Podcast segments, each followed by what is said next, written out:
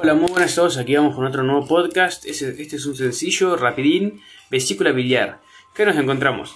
Un órgano que está mm, más o menos ubicado sobre la cara inferior del lobulillo hepático derecho. Em, bien, es un órgano que lo que va a hacer va a tener relación con este, con este eh, hígado. ¿Por qué? Porque va a almacenar la bilis que este sintetiza.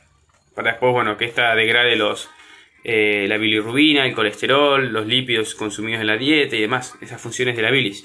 Entonces es importante. Esta, eh, esta vesícula biliar va a tener un, un epitelio de revestimiento cúbico, eh, perdón, un epitelio de revestimiento cilíndrico simple em,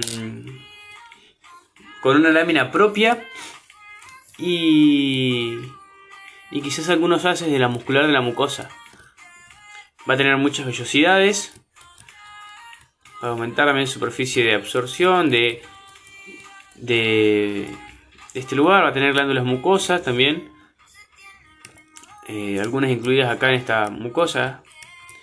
Y va a tener después directamente eh, la capa muscular externa es decir, una longitudinal interna y una, eh, una, circular interna y una longitudinal externa.